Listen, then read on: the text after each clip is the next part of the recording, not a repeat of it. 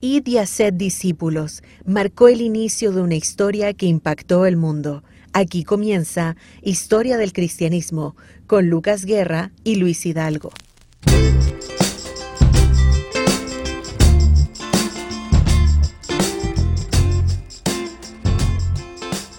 Hola, ¿cómo están queridos amigos, hermanos? El Señor les bendiga grandemente. Sean todos bienvenidos a una nueva edición de este programa, Historia del Cristianismo, en donde constantemente estamos compartiendo y tocando temas a lo largo de la historia fundamentales y muy necesarios de poder compartir para el crecimiento en conocimiento de la Iglesia del Señor Jesucristo. Importante, hermanos, destacar que estamos a través de nuestras redes sociales y estamos transmitiendo también a través de Facebook y nuestro canal de YouTube. Y como es costumbre, está nuestro querido hermano Luis Hidalgo y vamos a estar tocando. ¿Cómo estás Luis? Bienvenido. Hola, buen día Lucas. Vamos a estar tocando el tema Luis de la Septuaginta, libros apócrifos y Aristóteles Tóbulo. Puros nombres raros, como siempre. Como siempre, ya. Vamos a poner expertos en, idiomas extraños acá. Pero sabemos que al término ya de este programa vamos a tener un conocimiento extra que nos va a ayudar también en nuestro propio crecimiento personal con el Señor Jesucristo. Porque al fin y al cabo la historia de la humanidad es la historia de Cristo, porque siempre está latente ahí nuestro amado Dios. Así, Él interviene en la historia, rompe el espacio-tiempo en cierto aspecto y lo quiera o no el incrédulo, la historia marca, tú dices, antes de Cristo, después de Cristo. Exacto. Algunos han querido decir antes de nuestra era, después, después de nuestra era, o en nuestra era, da lo mismo, pero es Cristo quien marca un antes y un después. Así que todavía estamos en ese trasfondo, como empujando todo eh, para llegar ahí al contexto del Nuevo Testamento y de ahí avanzar siglo I, II. Tenemos para mucho tiempo más, si Dios nos concede. Así que damos gracias a Dios por, esta instancia de la radio para llegar a, ustedes con la enseñanza. Oremos, Lucas, para comenzar. Bendito Dios y Padre nuestro, una vez más te alabamos en esta hora, la oportunidad que nos das con Lucas de poder mostrar más de tu gloria tras la historia, Señor, tu providencia tras los pensamientos, las ideas de hombres, Señor, que aun siendo pecaminosos, Señor, tú estabas detrás, Señor, no concediendo pecado, porque tú eres un Dios tres veces santo, sino usando, Señor, en la mente, usando los eventos, usando, Señor, los hechos en los cuales estos hombres se manifestaron. Y lo que tenemos ahora es gracias a todo este desarrollo de siglos atrás. Por eso nos sentimos privilegiados de estar en este lugar, la Radio Armonía, dando enseñanza a nuestros hermanos y hermanas niños, jóvenes, adultos, ancianos que están aquí conectados a lo largo del país y quizá en otros países también como lo hemos sabido. Así que a ti sea la gloria, abre nuestro entendimiento a través del Espíritu Santo para la comprensión de lo que vamos a aprender en el nombre de Jesús. Amén. Amén. En el programa anterior, Luis, y yo, bueno, otros programas anteriores hemos estado compartiendo sobre varios temas diferentes, sobre filosofía, sobre eh, pensamientos, y en esta oportunidad vamos a estar tocando tres puntos, tres títulos, digamos, que es la Septuaginta, como dijimos al principio, los libros apócrifos y Aristóbulo. Vamos primero por el inicio, como dice. Vamos por el inicio. La Septuaginta, ¿qué es? Para que nos explique y bueno, también le explicas a los hermanos. Todo esto, como lo sabes, es el trasfondo que nos va acercando al, siglo eh, al siglo I, al siglo de nuestro Señor. Eh, espero ya, si Dios lo permite, pronto ya estar pasando a ese contexto, eh, que ya creo yo que es entrar a tierra derecha, pero ahí también vamos a ir avanzando lentamente, no nos vamos a apurar, porque creo yo que Dios nos concede tiempo y hasta que Él venga, bueno, seguiremos, seguiremos, o seguirá otro tomando esta posta. Pero damos gracias a Dios, así que sí, son tres eh, elementos que van aportando este trasfondo del contexto intertestamentario, siempre nos referimos a este contexto, que son los más de 400 años de silencio profético, o es la página blanca que usted tiene ahí en su Biblia entre el libro de Malaquías y Mateo. Esa página blanca son 400 y tantos años, y en lo que hemos estado todo este periodo, acá hay guerras, hay conquistas, hay tres imperios que se van sucediendo, los persas, primero los babilónicos, los persas, después los griegos y después los romanos. Entonces no es casualidad que, Mm. que tengamos que quedarnos aquí para entrar en trasfondo. Y Hay, hay bastante información que mucho, tocar. mucho. Increíble cómo esto no se enseña en la iglesia, en los seminarios. eh, en lo personal eh, genera una cierta preocupación porque más que mal es lo que nos va dando la base para entrar al- a, a Mateo. Cuando leemos en Mateo ya ha pasado todo esto siglos atrás. Oye Luis, ¿y ¿Mm? por qué crees que no se toca tanto en las iglesias Descono- este tema? Desconocimiento. eh, simplemente lo ven meramente como hechos históricos. Pues yo desde, no sé, de pequeño cuando uno escuchaba este periodo es como la guerra de los macabeos. Claro. Y nada más. Y un poco algunos aluden y ahí se tradujo el Antiguo Testamento al griego. Esas es como las dos grandes alusiones a este periodo. Pero nos damos cuenta que hay mucho más. Y el desarrollo del pensamiento filosófico, eh, querámoslo o no, se marca en esta época en Grecia y esto, esta influencia llega a través de Alejandro Magno ya y el helenismo que ya lo marca eh, así como en pleno es la Septuaginta, la traducción del Claro. Antiguo Testamento al griego, ya. Así que vamos a entrar ahí a tierra derecha. No, todavía no es tierra derecha, tierra derecha del siglo I, ya. Queremos llegar allá, pero todavía falta. Pero no, no lleguemos allá, no nos pongamos ansiosos porque Dios nos tiene aquí eh, con esto ahora y esto nos debe generar gozo hoy, ya. Para no ponernos ansiosos, lleguemos allá porque capaz que ni lleguemos y el Señor venga. Muy bien. Así que un poco hablar de como de la, del pensamiento, la teología que está detrás de la formación de la Septuaginta. Eh, la Septuaginta es la traducción eh, griega del Antiguo Testamento. Eso es a grandes rasgos. Pero lo importante es saber de que cuando ya Alejandro Magno muere, quedan sus, ¿sí? sus diádocos que se llaman los generales, por lo menos en, dos o tres zonas, y las dos zonas que más nos importan, los que vamos a ver, son los Ptolomeos y los Seleucos, ya, y los Ptolomeos están en Egipto, Alejandría, que es la gran capital de esa zona, o toma el nombre de Alejandro Magno, y estos Ptolomeos que son padre e hijo, eh, no importan los nombres, eh, pero estos son eh, buenos lectores, ya, y uno de ellos, él va estableciendo la biblioteca de Alejandría. Ellos tenían tanta curiosidad por tanta literatura que en el fondo dicen llenemos de libros, adquieren manuscritos antiguos de otras tradiciones, otras corrientes, y llenemos de libros. ¿Y cómo no vamos a tener un libro sagrado como la Biblia hebrea, pues, la escritura? Claro.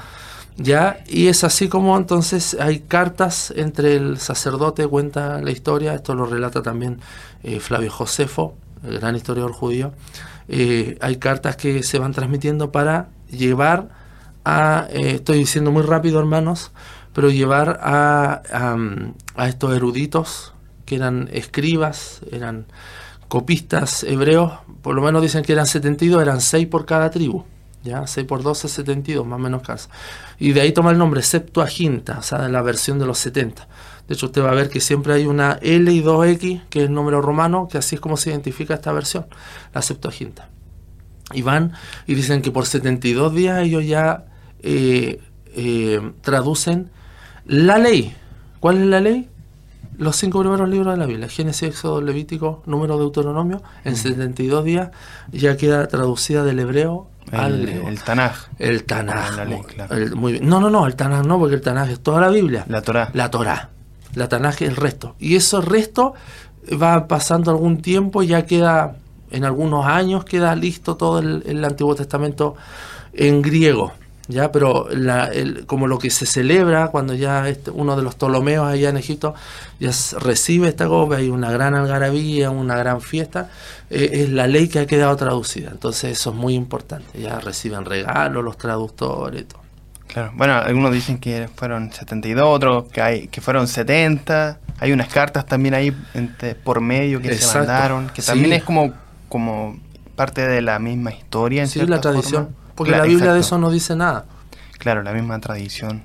Entonces es importante porque esto obviamente es avalado por la historia, avalado por historiadores como Flavio Josefo y otros eh, escrito- escritores más. Así que a grandes rasgos eso de la Septuaginta, pero quiero hablar un poco como lo que subyace a la Septuaginta. Y, y acá hay algunas cosas que nos van a dar que pensar. Amados, la idea no es con esto generar dudas. Con, con Lucas acá queremos mostrar enseñanza pero también generar una mente crítica en torno a todo esto. Y lo que subyace detrás de, todo esto es que eh, el, el, helenismo no podía ser callado, ya había llegado.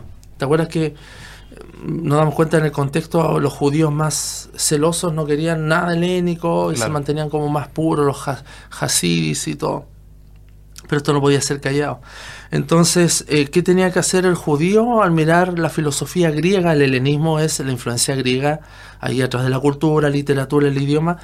Lo que tenía que hacer el judío eh, de manera, eh, por llamarle de una manera correcta o de una manera sana, miren que suena extraño, pero era tomar estos elementos de la filosofía y ocupar sus argumentos para responder argumento contra argumento.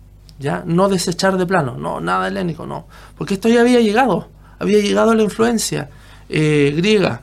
Por lo tanto, el deber de ellos, de los judíos, de las autoridades judías, de los, de los eh, escribas judíos, de los doctores de la ley, era, bueno, yo tomo esto, aprendo, eh, asimilo mucho del pensamiento griego para argumentar contra argumentar, ¿ya? O sea, tener un argumento de peso. Muy bien.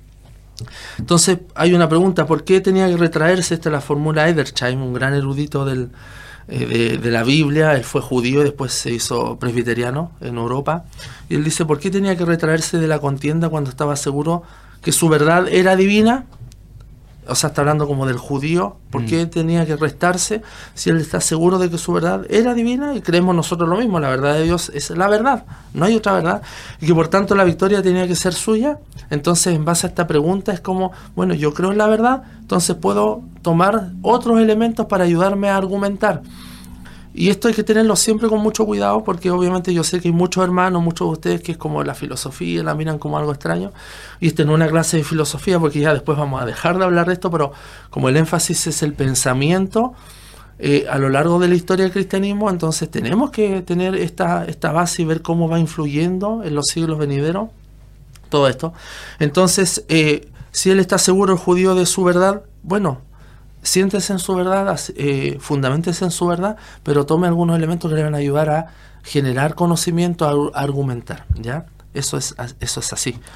¿ya? Y eso es como lo que está detrás de, bueno, porque es necesario también traducir la Biblia, ¿ya? Em, entonces, la naturaleza... Eh, algunas veces no son más que deducciones sacadas de hechos solo parcialmente establecidos y como verdad de la revelación. Hay una verdad que es revelada, la verdad de Dios, eh, pero la cultura helenista, el modo helenista, procuraría conciliar las verdades de la revelación divina, que es lo que tenemos en la escritura, eh, procuraría eh, conciliar la verdad de la revelación divina con estas otras de la filosofía, ¿ya?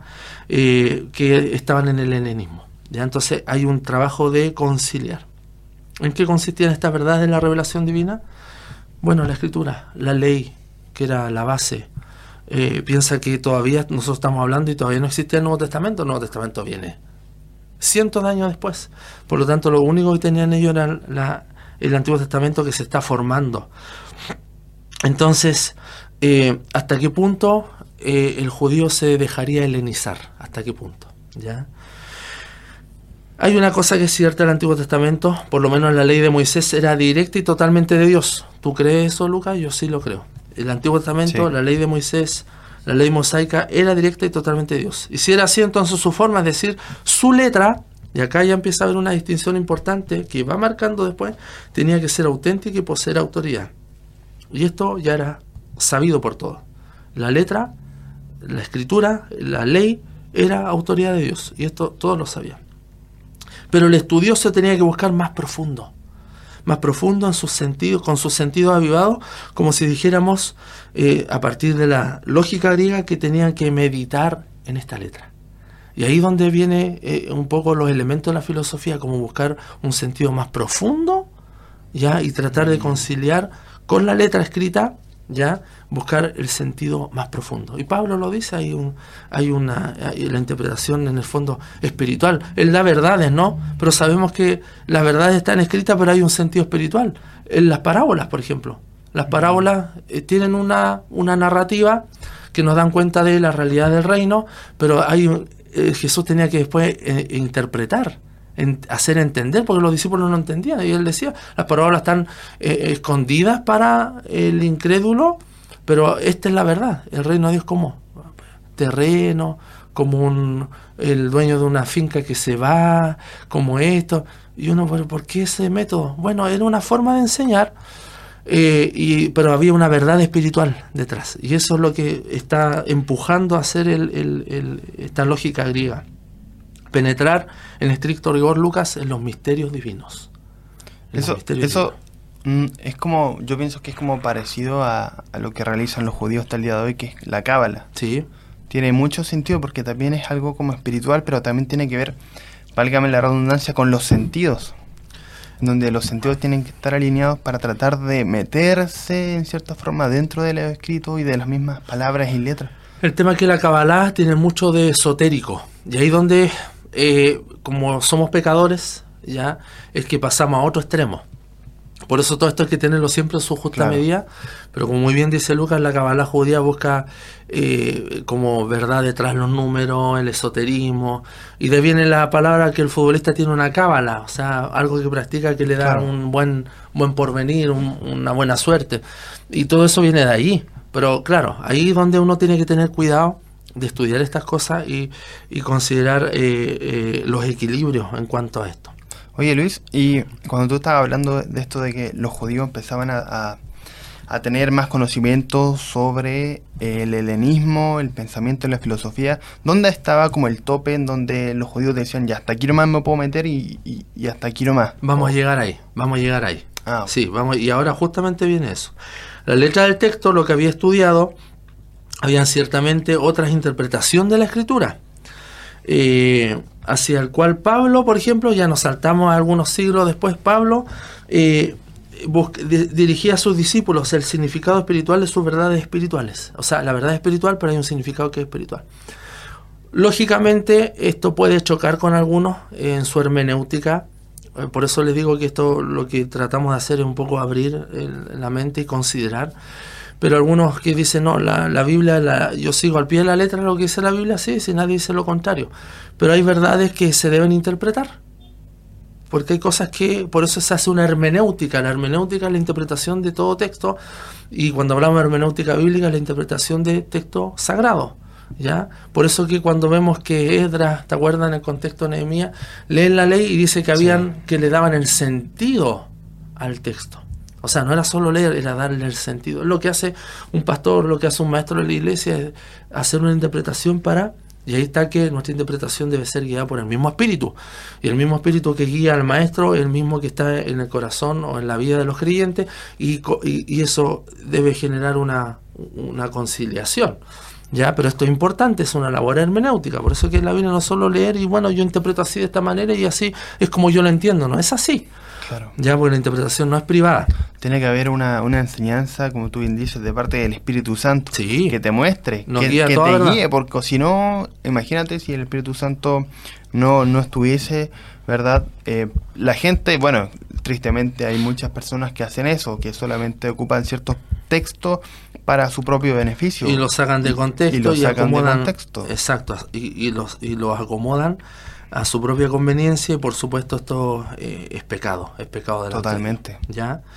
Vemos así que eh, ya vamos entendiendo un poco de mm, cómo esta, este sentido de, mm, de, qué es lo que buscaba, eh, lo que buscaba el, el, por qué tenemos que traducir, por qué, tenemos que llegar a considerar la filosofía eh, en, en, ¿cómo se llama? En, en, nuestro escrito, en, nuestro, en nuestra Biblia.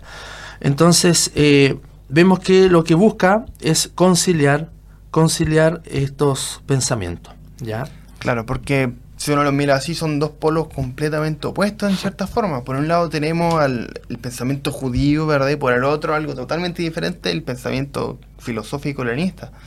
Entonces ahí también es interesante cómo se empiezan a ibanar estos pensamientos. Por ejemplo, los eh, ya los que empezaron a conciliar poco a poco, los eh, helenistas vieron, no sé, en la filosofía de Pitágoras, ya ciertos símbolos tras el texto. Simbolismo. Y de ahí viene todo lo demás que tú nombraste, la cabala, está la, la gematría, la gematría era otra forma judía que era a través de los números mm. y que cada número tenía un significado y de cada número salía, o sea, estos hermanos de realmente rompe la cabeza. Pero había de ellos, ah, como que el método pitagórico puede estar detrás del texto. O eh, el sentido eh, platónico detrás del texto, que nos ayuda a, buscar el sentido. Acuérdate que Platón eh, hablaba de las ideas que están, nosotros estamos como en una caverna, ¿te acuerdas que hablábamos de eso? Claro. Entonces hay las ideas que son como eh, los los eh, los general, los universales, ¿ya? Los universales y eso es lo que hay que lograr conocer. Bueno, detrás del texto lo mismo, hay una verdad que es la letra, nadie duda de eso, pero los universales hay que lograr llegar a ese misterio. Y ahí es donde van conciliando. Entonces van aplicando la filosofía al texto bíblico, a la filosofía del texto bíblico. Claro, porque porque Platón apuntaba a algo más allá, algo celestial, digamos, algo mucho más que, no está, digamos, en lo terrenal. Exacto, porque el estudioso tenía que buscar el sentido más profundo, mm. ya más profundo. Con sus sentidos avivados, como si dijéramos por el criticismo griego, tenía que meditar y penetrar en los misterios de Dios. Así que entra el pitagorismo, entra el, estoicismo también, eh, como lo vimos episodio anterior, que el estoicismo tiene toda esta corriente post Aristóteles tiene que ver con la ética. Entonces vemos que en el Antiguo Testamento hay leyes que demandan un comportamiento ético en el pueblo de Dios y eso es como, mira, el estoicismo puede calzar ahí con, con esto. Y ahí es donde van aplicando. Es que estos métodos lo usaban con otros escritos también. Ojo con eso. Con los poemas de Homero, por ejemplo, usaban mucho de, estos, de estas eh, estructuras filosóficas para dar interpretación a esos escritos. Bueno, hicieron lo mismo en ciertos aspectos con la escritura. Y es ahí donde surgen, y esto como que genera la base para conciliar la mentalidad judía, el escrito judío, la verdad judía, el pueblo de Dios con la filosofía griega y lo que se hace para conciliar es los libros apócrifos. Ahí está el sentido de por qué llegamos después a los libros apócrifos, que salen un montón de libros apócrifos, la mayoría escritos en griego, pero ya vamos a llegar ahí. pero es lo que va conciliando son los escritos apócrifos. Los escritos apócrifos, que hay muchos, ¿ya? Claro, aunque de esos libros apócrifos, si no están en el canon actual que tenemos de la, de la Biblia, es por algo, ¿verdad? Sí. Algunos dicen que no fueron inspirados por el Espíritu Santo, ¿verdad? Otros. Justamente, eh, por ejemplo, según la tradición, eh, Pablo, tú sabes que Pablo dice el libro de, eh, de Filipenses, creo. Búscalo a ver, Lucas. Filipenses capítulo 3. Filipenses 3.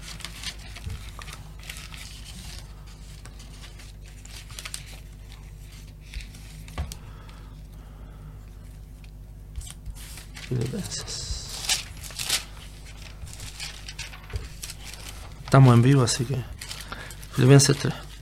Sí, no, me llama la atención cómo el Señor eh, siempre, a pesar de que haya pensamientos diferentes, siempre el Señor empezaba a sacar lo mejor de acá, lo mejor de acá, para tratar de hacer un, algo hermoso que queda en la posteridad, como fue también la, la Septuaginta.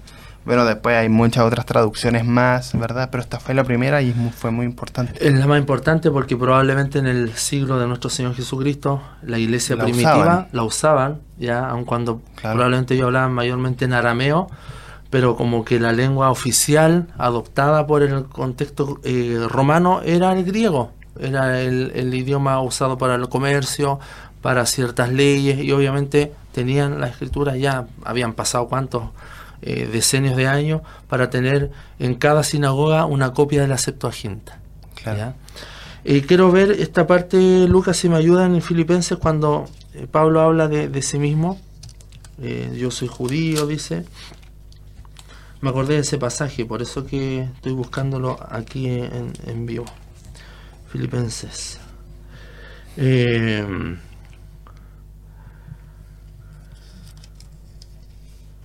Déjame buscar.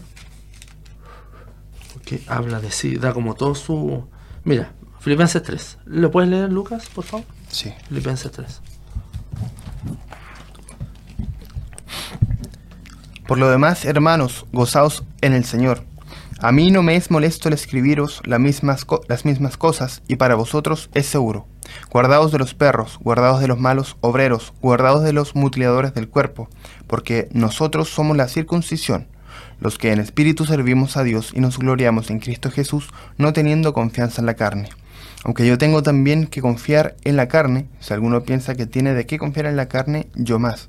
Circuncidado al octavo día del linaje de Israel, de la tribu de Benjamín, hebreo de hebreos, en cuanto a la ley, fariseo, en cuanto a celo, perseguidor de la iglesia, en cuanto a la justicia, es que es en la ley irreprensible. Pero cuantas cosas eran para mi ganancia, las he estimado como pérdida por amor a Cristo. Y ciertamente aún estimo todas las cosas como pérdida por la excelencia del conocimiento de Cristo Jesús, mi Señor, por amor al cual lo he perdido todo y lo tengo por basura para ganar a Cristo. Amén. Bueno, ahí habla Pablo de su contexto, de su formación, pero en otro pasaje que no me puedo acordar ahora, habla de que él estuvo a los pies del judío Gamaliel. Y hay una tradición que dice que junto con Pablo y frente a Gamaliel, que era un doctor de la ley muy respetado, aquí nos pegamos un salto, estaba eh, quien se llamaba Gamaliel II, que era nieto de Gamaliel. Y dice la tradición que este Gamaliel II eh, se preparó desde su niñez en la filosofía es la filosofía. Entonces, es interesante esta tradición que al poner a Pablo y a este otro, eh, probablemente eran niños, adolescentes, Gamaliel II, que era nieto de este Gamaliel, el, anciano, este doctor de la ley, pero ese, ese Gamaliel II se había preparado en filosofía. ¿ya? Entonces, junto con la ley, con la escritura, se había preparado en filosofía. Entonces, la pregunta es, ¿podría haber llegado alguna influencia a Pablo? ¿Podría haber llegado alguna influencia a la iglesia primitiva, al pensamiento de los primeros cristianos? Yo no tengo la menor duda. Es que estaba ahí.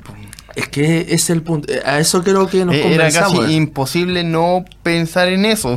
Exacto.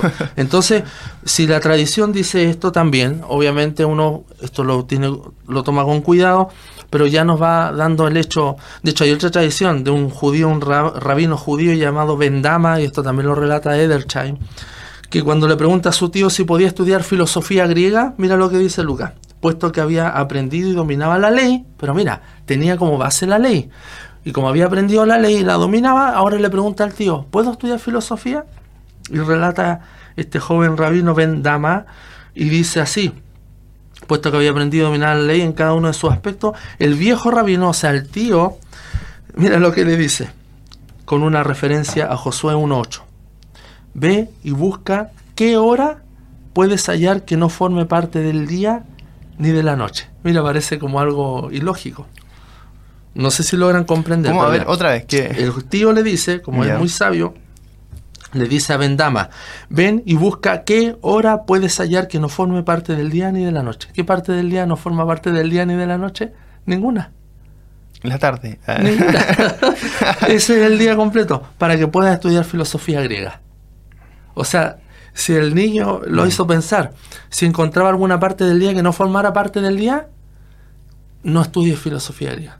Pero si encuentra que hay alguna parte del día que no forme parte del día de noche, para que pueda estudiar filosofía era como decir, estudia porque no hay ninguna parte del día que no forme parte del día. O sea, te estoy respondiendo, estudia filosofía griega. Mira, esto es interesante. O sea, había ya un, una forma de influenciar en estos jóvenes para que pudieran prepararse en esta escritura. Ya, eh, perdón, en estos conocimientos que por lo demás para muchos chocaba, para los judíos más, más, más estrictos.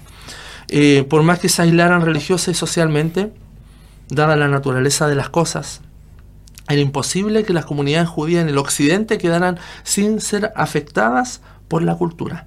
Y el pensamiento griego era imposible, mm. era imposible. Tal como por otra parte el mundo griego, a pesar del odio y desprecio popular entre las clases elevadas para los judíos, no podía librarse del todo de su influencia. Había una influencia mutua. Testigos de ello son los muchos convertidos de los griegos o gentiles al judaísmo. Exacto. ¿Te das cuenta? Entonces, Damos gracias a Dios por, por, por esto, porque pongo el símil con nuestro contexto, amados. Nosotros hoy día tenemos influencia y no quiero hablar mal de ningún país ni nada, porque nuestro país también a veces es mala influencia en otro país. Se dice anda un chileno robando en Europa, tristemente somos mala influencia. Pero cuando nos llegan influencias que no, que no generan un aporte en cuanto al pensamiento, no es una buena influencia. ¿Con qué te influyen? Con la moda y nada más. No sé pero si influyeran en el idioma, influyeran en la cultura, influyeran en, el pensamiento, ¿es una buena influencia? Yo creo que sí. Y eso se daba acá. Era una influencia mutua. Luis, ya estamos. Primera parte ya. Vamos. Terminando ya este primer bloque. Volvemos con los apócrifos y Aristóbulo. Así es, así que no se separen de la sintonía. Vamos y volvemos. Aunque sea una larga y angosta franja de tierra, estamos muy cerca. ¿Cómo? Cada vez que sintonizas Armonía, te conectas con locutores e invitados de todo Chile, porque si tenemos a Cristo, todos tenemos algo que compartir. Armonía, unidos en Cristo. Listo hermanos, ya estamos de vuelta de la pausa. Estamos compartiendo con Luis estos temas que son necesarios de, conocer, compartir, porque es la historia. ¿Verdad? Estamos hablando sobre la Septuaginta, vamos a hablar sobre los libros apócrifos y también sobre Aristóbulo. Eh, para cerrar ya, Luis, la Septuaginta ya enfocarnos en los libros apócrifos. Como decía entonces, había una influencia mutua de tanto los griegos hacia los judíos, los judíos hacia los griegos. hermano, hay mucho más en todo esto, hay mucho más. Podríamos estar muchos episodios hablando de cómo esto va influyendo y por qué afecta también y se necesita tener una, una Biblia, y ya no solo en hebreo, en el Antiguo Testamento en hebreo, sino en griego por toda esta influencia. Mm. Pero eh, este es un programa y, tenemos que, que, abarcar mucho en poco tiempo. Entonces, había odio a veces en las clases elevadas hacia los judíos y no podrían librarse de su influencia. Testigos de ellos son los muchos convertidos al judaísmo, o sea, griegos, entre los gentiles, no solo griegos, sino gentiles en total. También la evidente preparación de los países de esta diáspora, ¿se acuerdan que hemos hablado de la diáspora? Claro. Para la nueva doctrina que había de aparecer en Judea. La nueva doctrina, todo esto prepara ya el Nuevo Testamento, donde en estricto rigor, aun cuando nuestra doctrina cristiana está basada en toda la Biblia, pero ya como formulación doctrinal, eh, cuando decimos yo en cuanto a la salvación creo esto, en cuanto a la escatología creo esto, en cuanto a la Biblia, eh, lo va completando el Nuevo Testamento. Ya no podemos hacer doctrina solo de una parte de la Biblia, se hace de la totalidad de la teología, es decir, de toda la Biblia. Entonces se van preparando la diáspora, los países para esta nueva doctrina que va a surgir en Judea. En Judea. Había muchas causas que hacían a los judíos de Occidente accesibles a las influencias griegas. Había muchas causas. Y esa es la realidad, para uno dirá una triste realidad, pero así fue. Y yo creo, Lucas, en mi convicción personal, es que eh, Dios estaba detrás de todo esto. Que nos casualidad hay eventos históricos que han durado, imagínense desde Alejandro Magno, que ya empieza a conquistar y muere en el 323 antes de Cristo, ya estamos ahora en el año 120 antes de Cristo más o menos. Eh, entonces no, no, ha sido una moda, ya en nuestro contexto a veces vemos modas que duran un año, dos años, pero estos son influencias de siglos. Mm. Por lo tanto, podemos dudar o podemos cuestionar de que hubo una influencia, no podemos cuestionar. Esa es una sentencia. Por más que usted diga, pero ¿qué tiene que ver la filosofía con la Biblia, con la historia cristiana? Tiene que ver, tiene relación porque son siglos de influencia y que Dios está detrás de esto propiciando para que haya esta influencia necesaria. Porque los primeros padres de la iglesia eh, lo he nombrado también, Ireneo, Justino Mártir, Tertuliano, hacen uso de la filosofía para, para presentar argumentos, para afirmar la fe, la doctrina y dar argumentos a los paganos, a los gnósticos, a los docetistas y toda esta corriente que van, ya vamos a estudiar eso después. Así que la traducción del Antiguo Testamento al griego debe ser considerada como el punto de partida del helenismo. Hizo posible la esperanza de que lo que en su forma original se había confinado solo a unos pocos pudiera llegar a ser accesible al mundo en general. Y no nos olvidemos de esto, que es la promesa de Abraham, Génesis 12. En ti serán benditas todas las familias de la tierra. Y si pensamos que el helenismo ya había eh, influido en cuántas naciones a partir, entonces se está cumpliendo también el pacto dado por Dios a Abraham. Eh, imagínense, el hebreo lo hablaba solo el hebreo. Mm. Y el que quería ser prosélito y, ser judío, aprender el hebreo, pero eso limitaba.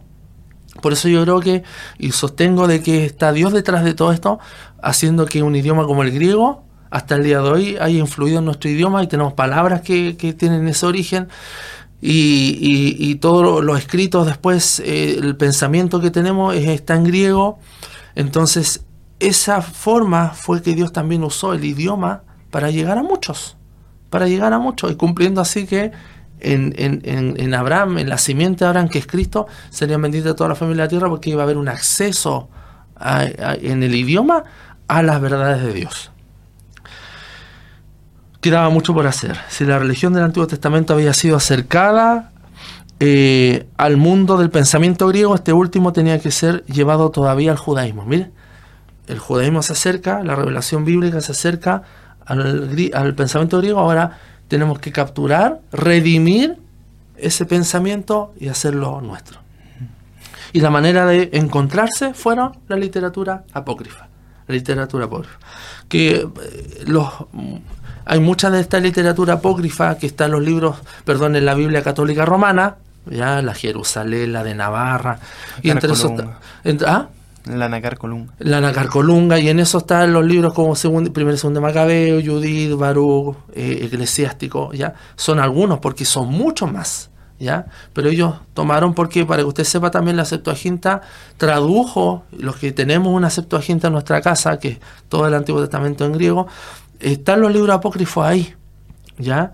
Y probablemente se usaron en la iglesia primitiva el punto es interesante que en el Nuevo Testamento no vemos alusión a libros apócrifos eh, y por eso se determina que esos libros ya después la, la iglesia recibe este canon y dicen estos libros no son inspirados por Dios, son importantes, son escritos, pero no son inspirados por Dios. ¿Por qué? Porque hay un silencio de 400 años y ahí donde se escriben estos libros. Entonces, ¿qué hace la iglesia? Dice, estos no tienen inspiración divina, pero son importantes, pero no tienen inspiración y por eso no quedan en nuestro canon, por eso no están en nuestra Biblia.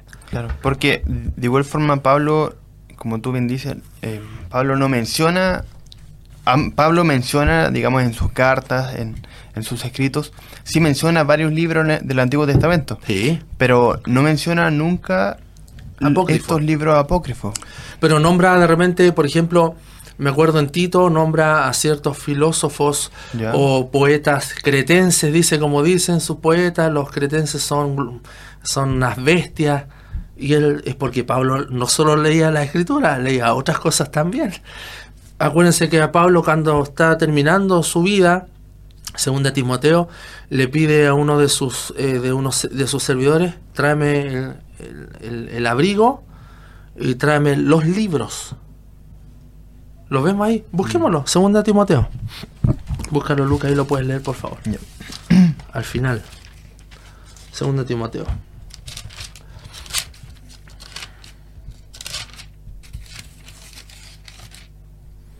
Lucas, perdón, Segunda Timoteo 4.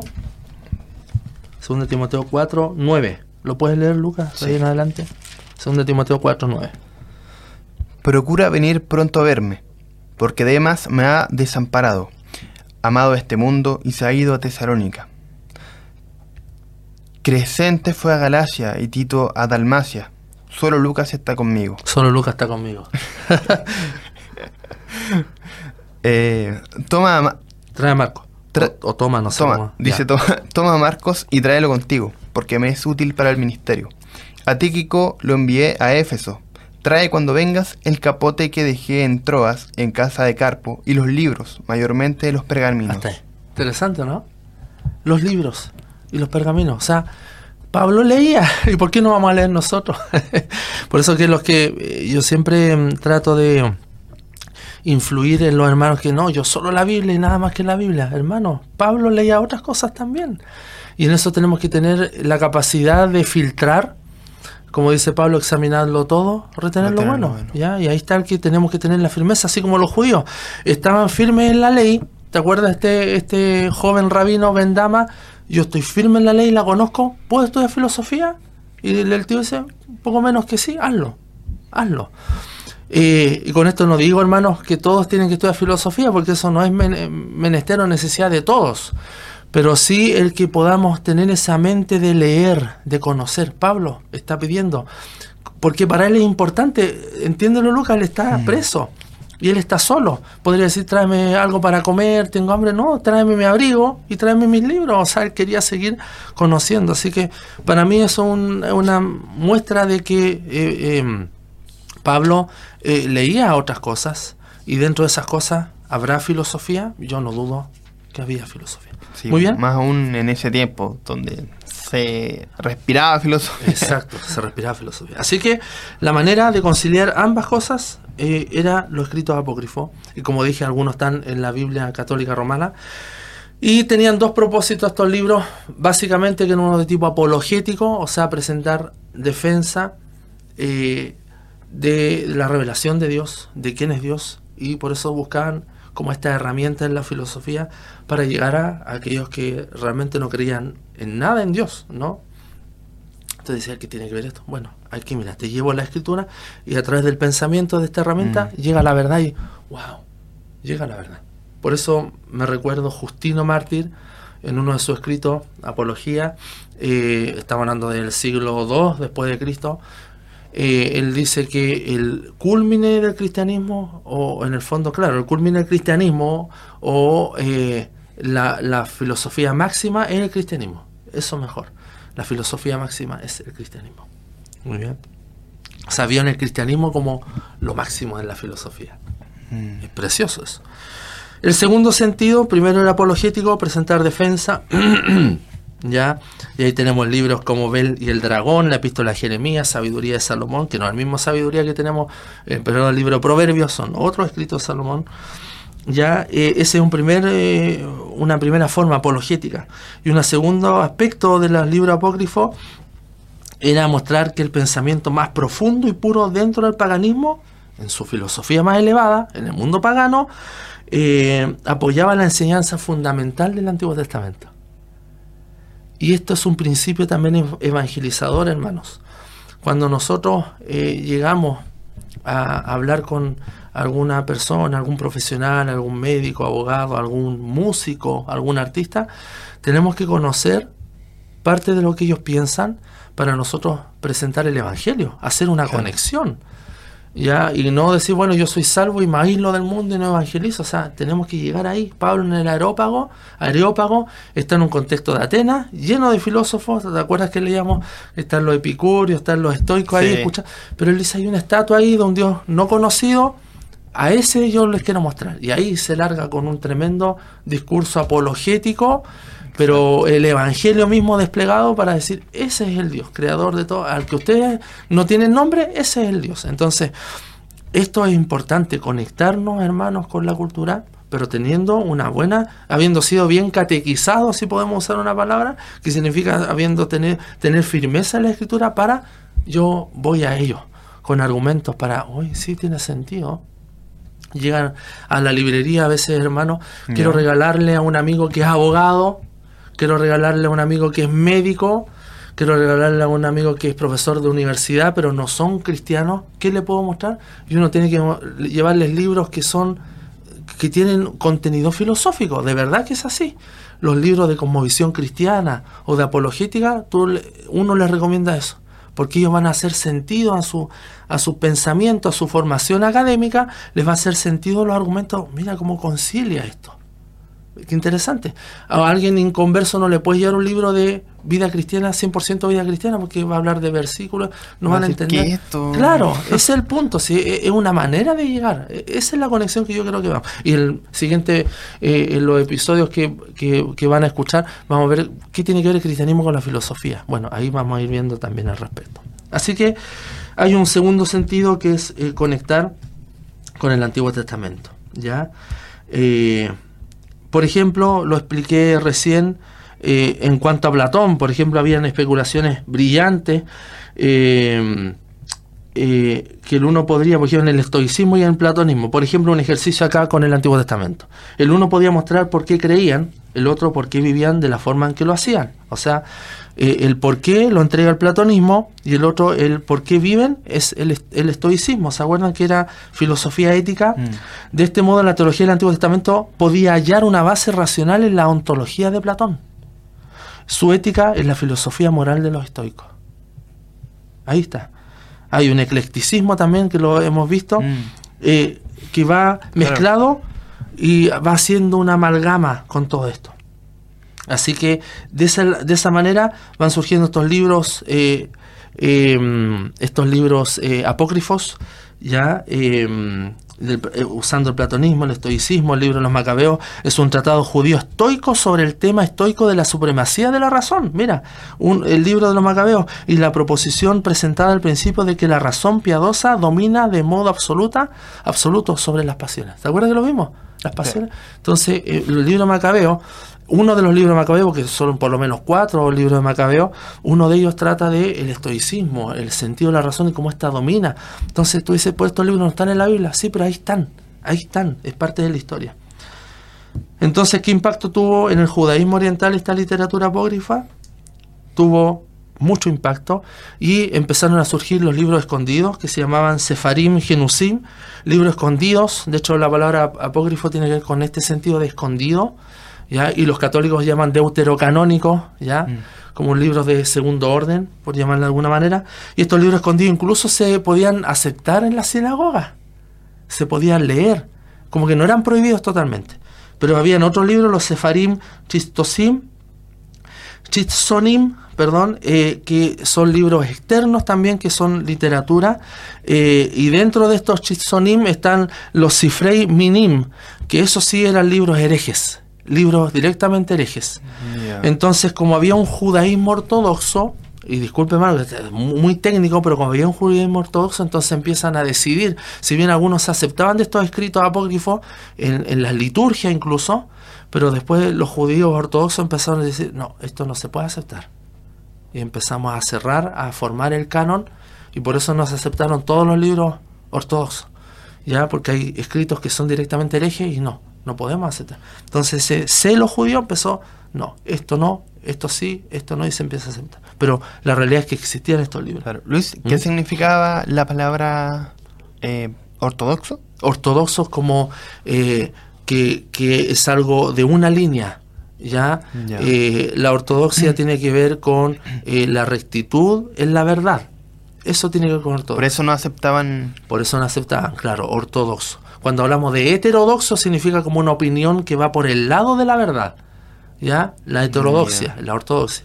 Y la herejía directamente es una opinión contraria a, a la verdad. ¿Ya? Pero también en eso hay mucho que discutir, porque yo lo expliqué cuando hablamos de fundamentos del cristianismo, que mucho de lo que en su comienzo fue ortodoxo, miren, la iglesia primitiva después se transformó en herejía. mucho de lo que en su comienzo fue ortodoxo se transformó en herejía. Entonces tú dices, ¿cómo? ¿Quién determina eso? Bueno, ahí están los concilios de la iglesia que van determinando esto es la verdad y esa es la verdad que se mantiene a lo largo del tiempo. Avancemos rápidamente, ya queda muy poco.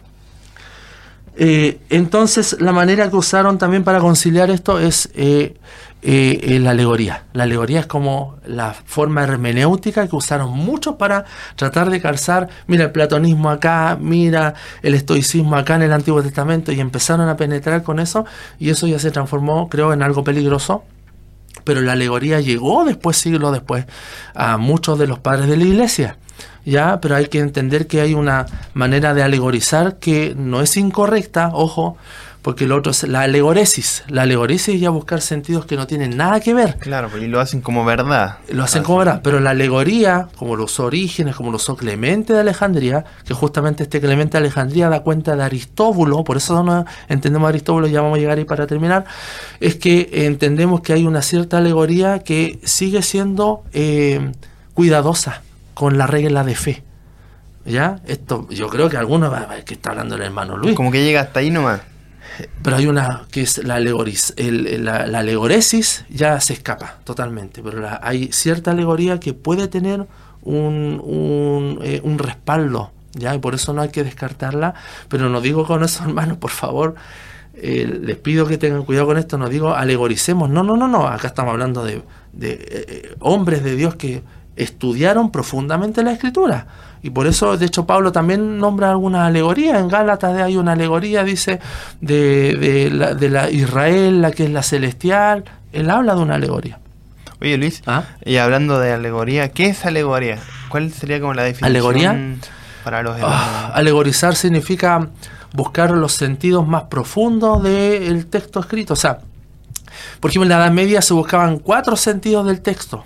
O sea, había un sentido literal, había un sentido moral, había un sentido espiritual y había un sentido como escatológico. O sea, como que un versículo tiene cuatro, cinco, diez sentidos. Es interesante acá que algunos decían que la Torá de Israel, por ejemplo, podía tener, eh, por lo menos se podía interpretar de muchas maneras. Mira qué interesante la tradición judía, porque según ellos, según uno de sus escritos de la tradición, decían que la ley de Dios fue dada en el monte Ebal en 70 idiomas. Mira, en 70 idiomas. Por lo tanto, en todos esos idiomas, si daba cuenta de que había muchos idiomas con los cuales se podía interpretar la Torah, podían haber muchos sentidos en cómo se podía interpretar la Torah. ¿Por qué decían que la ley de Dios es como un martillo? ¿Y qué hace un martillo? Rompe. Y rompe en dos pedazos o rompe en muchos pedazos. Uh, Entonces, en esos tantos pedazos es como se puede interpretarla. Hermano, esto es muy profundo. Probablemente alguno primera vez que escucha esto y es como, wow. Pero es así. Hay una tradición, detrás de todo esto y hay un sentido que debemos estar atentos ahí para, considerar.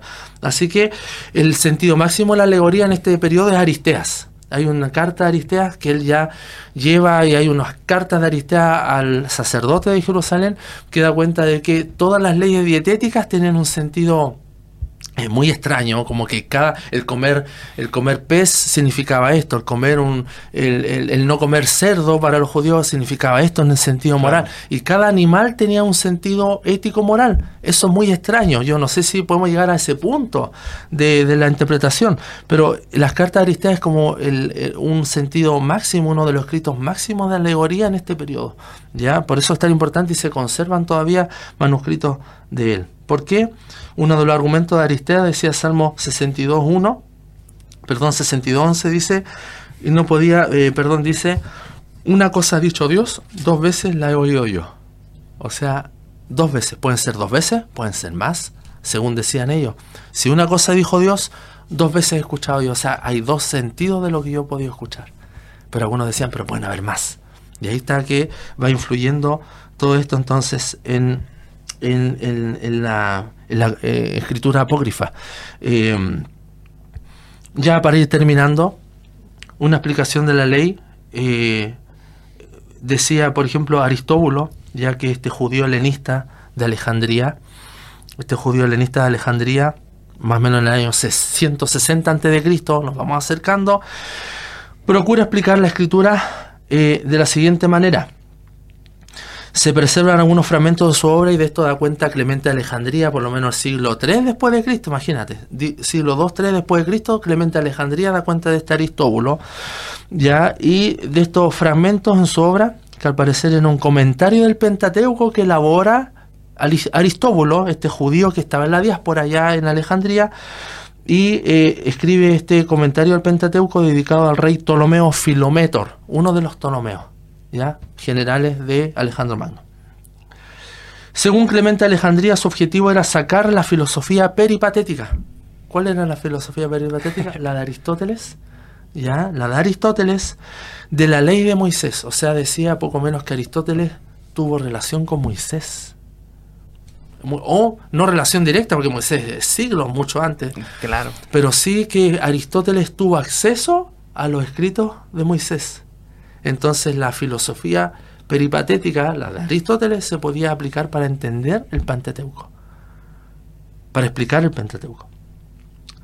Sacar la filosofía peripatética de la ley de Moisés, o sea, como que la fuente que tuvo Aristóteles fue la ley de Moisés, la Torá. ¿ya? Pero eso es, verdad o, No, no, no. Estos son escritos, es tradición. Yo no creo que sea así en estricto rigor yo sí creo que la, lo, hemos dicho, por eso estamos hablando de esto, la filosofía sí eh, tuvo una relación necesaria con, el cristianismo y el judaísmo, eso es necesario, tiene que ser así, porque es lo que nos ayuda a presentar una, a lograr persuadir también con argumentos hoy en día, eh, los pensamientos, derribar argumentos también. Eh, pero de llegar a este punto de decir de que Aristóteles tuvo acceso a los libros de Moisés y de ahí sacó su filosofía, Es medio... es rebuscado, pero ahí está, ahí está. Por eso que quería hablar de este Aristóbulo.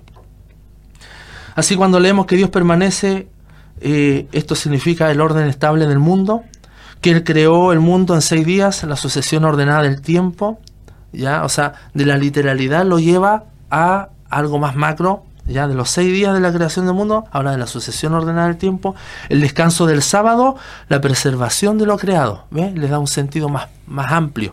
No solo la creación del sábado, sino el sentido, el reposo de, de todo, la preservación de todo lo creado. Y de este modo todo el sistema de Aristóteles podía ser sacado de la Biblia, según este Aristóbulo.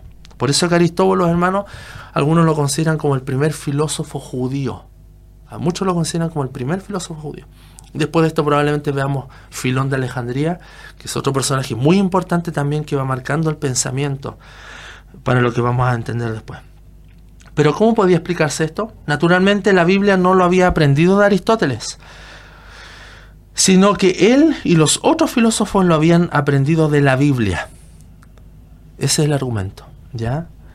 La Biblia no lo había aprendido de Aristóteles. O sea, no es que la Biblia aprendió de Aristóteles, sino que Aristóteles aprendió de la Biblia, según el argumento de este personaje. Y no solo Aristóteles, sino los otros filósofos habían aprendido la Biblia, es como que ellos tuvieron acceso a las escrituras. Si bien yo dije que probablemente no, esto no es así, y si fuera así, y si fuera que los filósofos tuvieron acceso a la escritura, ¿por qué? Porque antes de la Septuaginta también es parte de la tradición, ya habían traducciones, fragmentos de la traducción del, del hebreo al griego y en otros idiomas también. Se ha demostrado que habían fragmentos traducidos. El tema es que después de la Septuaginta vemos, ah, la ley traducida ya de manera oficial y es lo que da cuenta de la historia, pero antes dicen que ya hay escritos eh, eh, escritos previos a la Septuaginta que ya estaban traducidos. Claro, y de ahí se unificaron también. Según Aristóbulos, Pitágoras, Platón y otros sabios habían aprendido realmente de Moisés. Y los rayos aislados y macilentos hallados, aquí ocupa el lenguaje poético, en su escrito se unían en toda su gloria en la Torah. Qué tremendo. Esto es eh, exquisito, hermano, pero obviamente tenemos que filtrar, saber si esto es verdad o no. Claro. Así suena, que- suena lindo, sería... Sí, sí, pero hay, hay que prestar atención, hay que Claro. prestar atención. Y ahí llegamos con todo este fundamento ya, eh, al menos de, de este capítulo, de lo que es la Septuaginta, los escritos apócrifos y Aristóbulo. Bastante información, Luis, que ha sido sin duda de bendición y esto también nos, nos ayuda también a, a amar más el cristianismo, a amar más a Cristo y a la hora y a la obra que el Señor Jesucristo y, y que Dios mismo ha hecho a lo largo de toda la historia. Amén. Es hermoso como, como hemos dicho y repetimos en todos los programas, como la mano del Señor soberana está tras todo esto y cómo el Señor permite y pone conocimiento en las personas para que puedan tener un pensamiento nuevo y que este pensamiento ayude todo para el crecimiento y la propagación del Evangelio y de este mensaje de salvación. Pero el principio es que nos mantenemos firmes en esto. Así es. Firmes en esto. Y de ahí todo lo demás, pero firmes en esto. Claro, como los mismos padres apologéticas Sí. antiguos, ellos, como tú bien dijiste, ellos sabían mucho sobre la ley, ellos conocían mucha Biblia, mucho de Dios, ¿verdad? Y después empezaban a hacer puentes, a tratar de, con alegorías, tratar de, de- de unificar esto y Buen tratar, concepto, puente, me gustó. Claro. Buen concepto. y, tra- y tratar de, de hacer llegar mediante eh, alegorías también, poder llegar y unificar po, e- estos pensamientos que estaban en ese tiempo con los con, con los con la filosofía, con estos pensamientos que, como tú bien dijiste también, el ejemplo que nos da Pablo, Mm. está en el aerópago, Sí. también. Entonces damos gracias al Señor por esto y esta es solamente obra maravillosa del Señor. Amén. Amén. Vamos a orar entonces, amados. eh, eh, y que el Señor nos ayude. Nos Amén. ayude. Y si alguno de ustedes está turbado por todo esto, que el Señor le dé paz con su espíritu. Pero conozca la escritura. Conozca la escritura, esto es lo primero. Lo segundo y lo tercero, pero también, bueno, conocer otras cosas como lo estamos haciendo acá en este esfuerzo para el reino. Así es. Oremos. Bendito Dios y Padre nuestro, alabado sea tu nombre, Señor, por la oportunidad que nos da de enseñar y llegar a tantos hermanos, Señor, algunos Sí, que Señor. podemos eh, ver en las redes, en las pantallas, hermanos conocidos, pero creo que la mayoría no son conocidos, están ahí tras la radio, en el taxi, en el camión, la ama de casa mientras cocina o mientras van al colegio. Señor, es muchas más las- los hermanos y las personas que están ahí tras el dial. Y por eso queremos pensar en ellos, Señor, y con amor transmitir esta enseñanza para, para poder eh, maravillarnos de ti, Señor. Si todo Sí, esto lo que nos debe llevar es a gozarnos de ti, de tu providencia, de que eres un Dios que, que eres grande, Señor, que ha eh, movido los hilos de la historia de la humanidad para Sí, llevar a cabo tus propósitos y glorificar a tu Hijo por sobre todo. Sí. Ayúdanos nuestros pensamientos, alinea nuestros pensamientos conforme a tu espíritu, porque tu espíritu nos debe llevar a toda verdad. Señor, tu espíritu nos muestra a Cristo, nos empuja a Cristo, nos señala a Cristo. Y por lo tanto, eso es un orden coherente para nuestra vida, para que nuestra vida sea una vida agradable a ti, eh, dispuesta, Señor, a, a vivir en santidad hasta que tú Amén. vengas. Bendícenos junto con Lucas y a todos mis hermanos en el nombre de Jesús. Amén. Amén. Luis, como siempre, ha sido un gusto poder tenerte acá con nosotros y también de que hayamos compartido estos temas que son bastante contundentes, que obviamente en una hora no vamos a poder eh, hablar a fondo, a profundidad con cada uno de estos temas, ¿verdad? Pero tratamos de hacer el esfuerzo de, de- de reducirlo lo más que podamos, pero obviamente tomando y y dejando las cosas más importantes. Eh, invitarles también a todos los hermanos que nos puedan seguir en nuestras redes sociales, en Facebook, Twitter, Instagram, nuestro canal de YouTube. También usted nos puede escuchar a través eh, de Apple Podcast y también de Spotify. Ahí para que pueda estar eh, conectados con nosotros y escuchando eh, este, este, este programa. Y no solamente este programa, sino que otros programas también de Ministerio Armonía. Eh, agradecemos Luis una vez más y bueno, nos despedimos. El Señor les bendiga. Chao, chao. Chamados.